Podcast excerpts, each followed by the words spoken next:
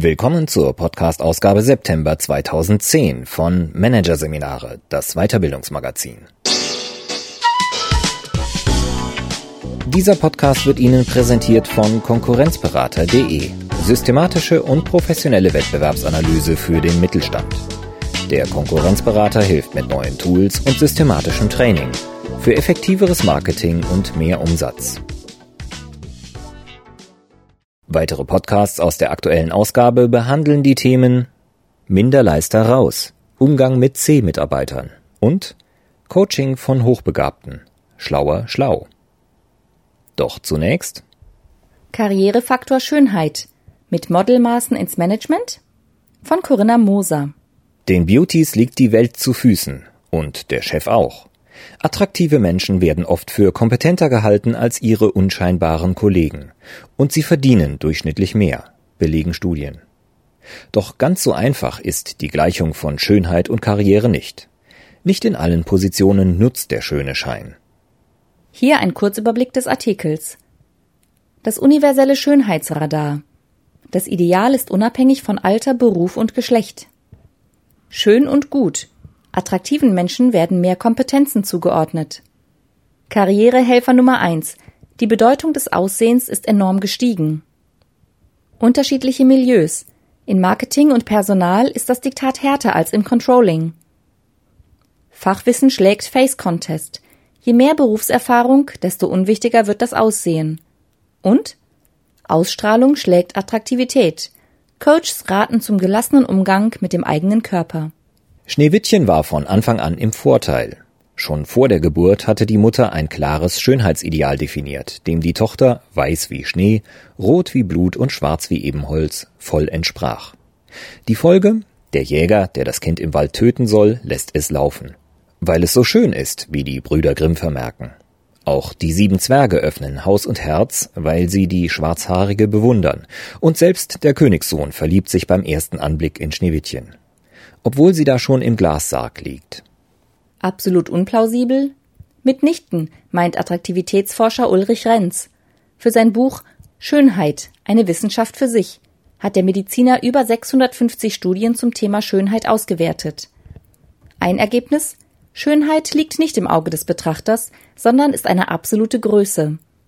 Quer durch alle Schichten der Gesellschaft, durch alle Kulturen und Kontinente, unabhängig von Alter, Beruf und Geschlecht, Überall werden dieselben Gesichter als attraktiv wahrgenommen, erklärt Renz das, was er einen universellen Schönheitsradar nennt. Natürlich gibt es persönliche Vorlieben und kulturelle Varianten. Aber es gibt eben auch den Geschmack der Allgemeinheit, der ziemlich zuverlässig ein Ideal definiert, wie Renz erklärt.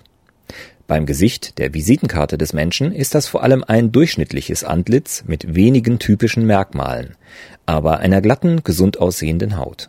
Markante Wangenknochen oder eine aufstrebende Nase mögen in Einzelfällen gefallen. Bei der breiten Masse reüssieren jedoch am zuverlässigsten diejenigen Menschen, deren Gesicht mehr Prototyp als Person ist.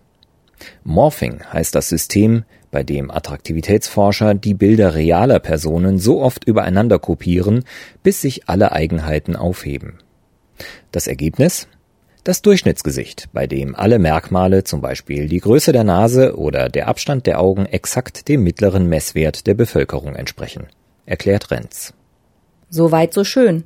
Und doch nicht ganz so einfach. Denn Durchschnitt ist nicht alles, und die Forscher sind sich auch nicht eins.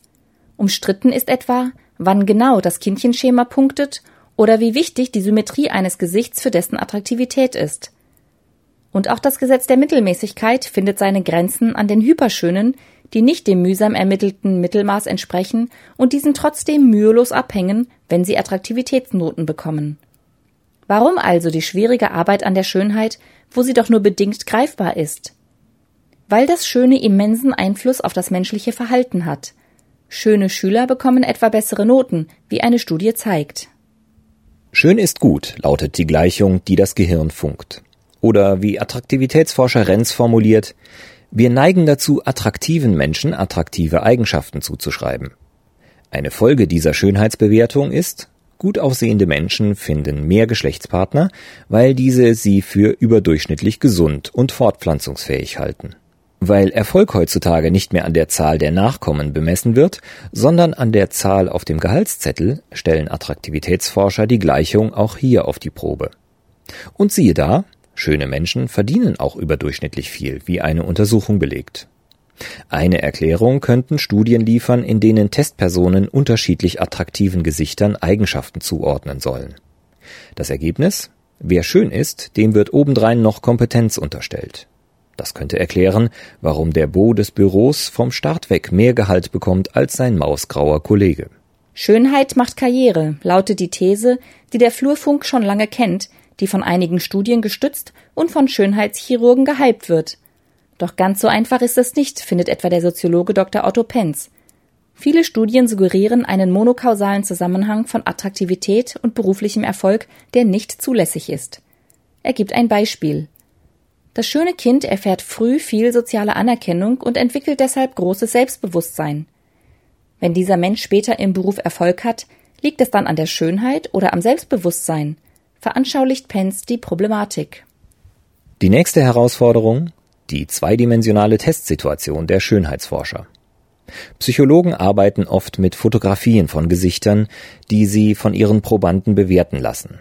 Im Berufsleben agieren aber keine körperlosen Porträts, sondern dreidimensionale Menschen mit vielen Merkmalen. Wirtschaftswissenschaftlerin Prof. Dr. Sonja Bischoff, die den Zusammenhang von Aussehen und beruflichem Aufstieg untersucht, lehnt den Begriff Schönheit deshalb ab und fragt in ihrer Untersuchung nach der äußeren Erscheinung. Der Grund? Wichtig sind neben den Gesichtszügen auch Mimik und Gestik, die Kleidung und der gesamte Habitus, die eine Person auszeichnen. In ihrer Studie Wer führt in die Zukunft, die seit 1986 Kennzahlen der Karriere erforscht, fragt die Wirtschaftswissenschaftlerin je 180 Männer und Frauen, für wie wichtig sie ihre äußere Erscheinung in Bezug auf ihr berufliches Fortkommen erachten. Das Ergebnis der aktuellsten Studie 29 Prozent der Männer meinen, dass ihnen ihre Optik beim Berufseinstieg hilfreich war, bei den Frauen sind es sogar 36 Prozent.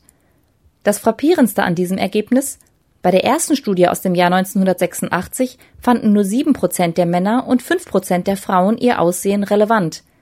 Danach stieg die Bedeutung stetig bis zum aktuellen Höchststand.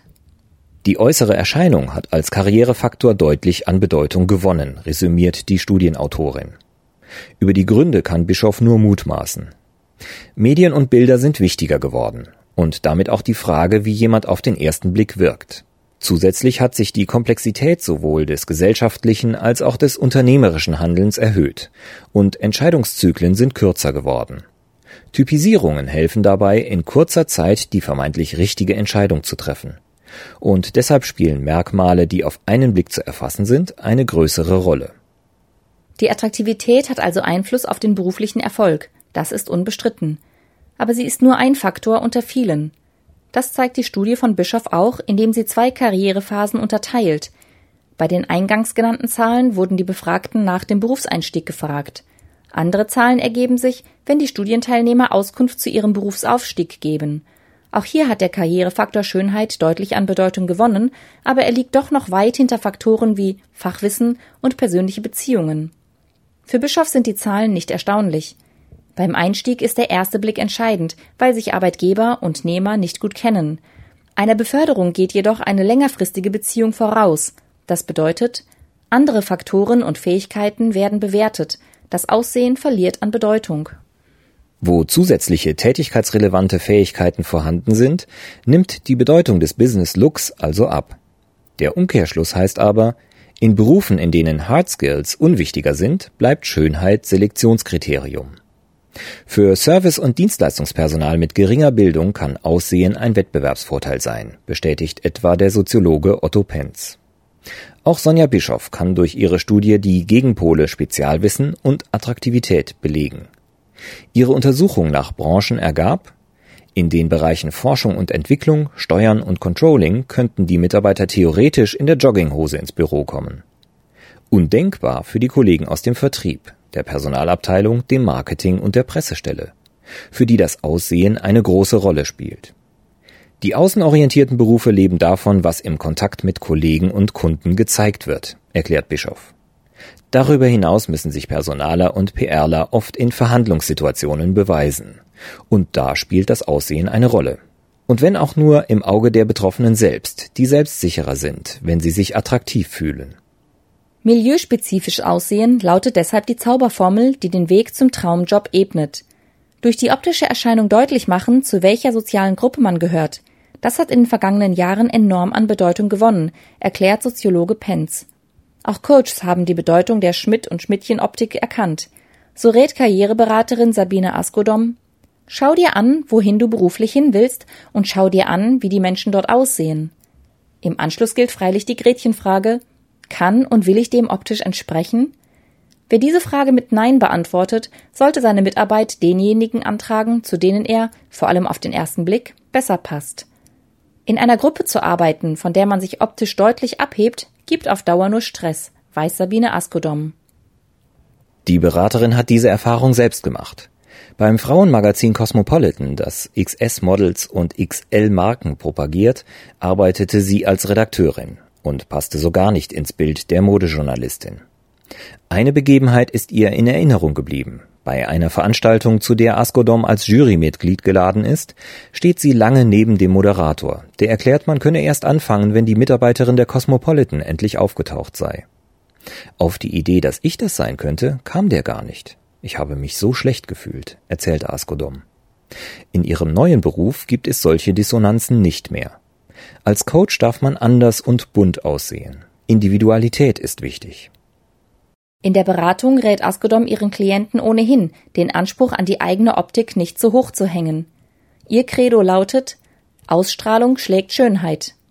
Ein überdurchschnittlich attraktiver Mensch, das hat auch die Münchnerin erlebt, punktet zwar in den ersten Sekunden einer Begegnung, doch sobald die Interaktion beginnt, helfen beim Schöntun vor allem Aufgeschlossenheit, Optimismus und Verbindlichkeit. Auch den Weg in die Teppichetagen ebnen diese Eigenschaften eher als ein Prototypengesicht. Die meisten Vorstandsmitglieder, die ich kenne, sind nicht überdurchschnittlich schön, aber sie sind überdurchschnittlich charmant, findet Askodom. Auch bei Eberhard Hauser ist die Schönheit selten Thema. Der Top Executive Coach begleitet Männer und Frauen auf dem Weg nach oben und beleuchtet mit seinen Klienten deren Außenwirkung. Beliebte Themen sind hierbei etwa Körpersprache und Rhetorik. Das Thema Attraktivität wird von Coaches selten direkt angesprochen, hat Hauser beobachtet. Er weiß, das Thema Schönheit ist in mehrfacher Hinsicht tabuisiert. Zum einen gebe es die sehr persönliche Angst, auf das eigene Aussehen reduziert oder im schlimmsten Fall deswegen herabgewürdigt zu werden. Zum anderen beobachtet Hauser den Druck der Political Correctness. Jeder weiß, dass das Aussehen Einfluss hat, aber jeder tut so, als sei dem nicht so. Durch das Diktat der Sachentscheidungen wird Schönheit zur heimlichen Macht. Man spricht nicht mehr darüber, welchen Einfluss sie hat. Hauser sieht es als seine Aufgabe an, dieses Schweigen, wenn nötig, zu durchbrechen.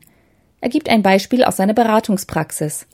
Ein überdurchschnittlich gut aussehender Klient berichtet wiederholt davon, dass Kollegen ablehnend auf ihn reagieren. Einen Grund kann der Betroffene nicht erkennen. In diesem Fall kann der Coach verschiedene Aspekte durchleuchten und Deutungsmuster anbieten, so Hauser. Eine Erklärung für das abweisende Verhalten, das dem Coachee entgegenschlägt, die Attraktivität des Klienten strahlt Macht und Durchsetzungsvermögen aus. Die Kollegen sehen sich in ständiger Konkurrenz und reagieren deshalb aggressiv. Ob sich die Bürogefährten nun wirklich von der Attraktivität des Klienten oder anderen Attributen gestört fühlten, kann ein Coach aus der Distanz freilich nicht feststellen. Wir liefern nur mögliche Erklärungen. Der Coachee muss selbst entscheiden, welcher der Schlüssel zur Problemlösung sein könnte. Im vorliegenden Fall schien dem Kunden die Deutung schlüssig. Er verhielt sich fortan betont kollegial, und das Problem war gelöst. Keine Deutungsmuster und Problemlösungsschlüssel braucht das Märchen. Das schöne Schneewittchen wird am Ende durch Heirat zur Königin und profitiert vom Rollenmodell des 18. Jahrhunderts. Heutzutage wäre sie vielleicht Vertriebsassistentin, denn weiter hätte sie der schöne Schein alleine nicht gebracht.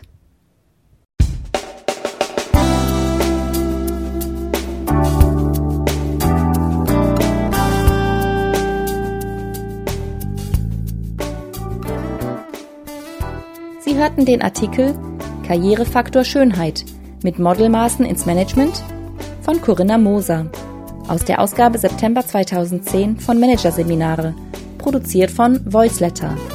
Weitere Podcasts aus der aktuellen Ausgabe behandeln die Themen Minderleister raus, Umgang mit C-Mitarbeitern und Coaching von Hochbegabten. Schlauer, schlau. Weitere interessante Inhalte finden Sie auf der Homepage unter managerseminare.de und im Newsblog unter managerseminare.de/blog.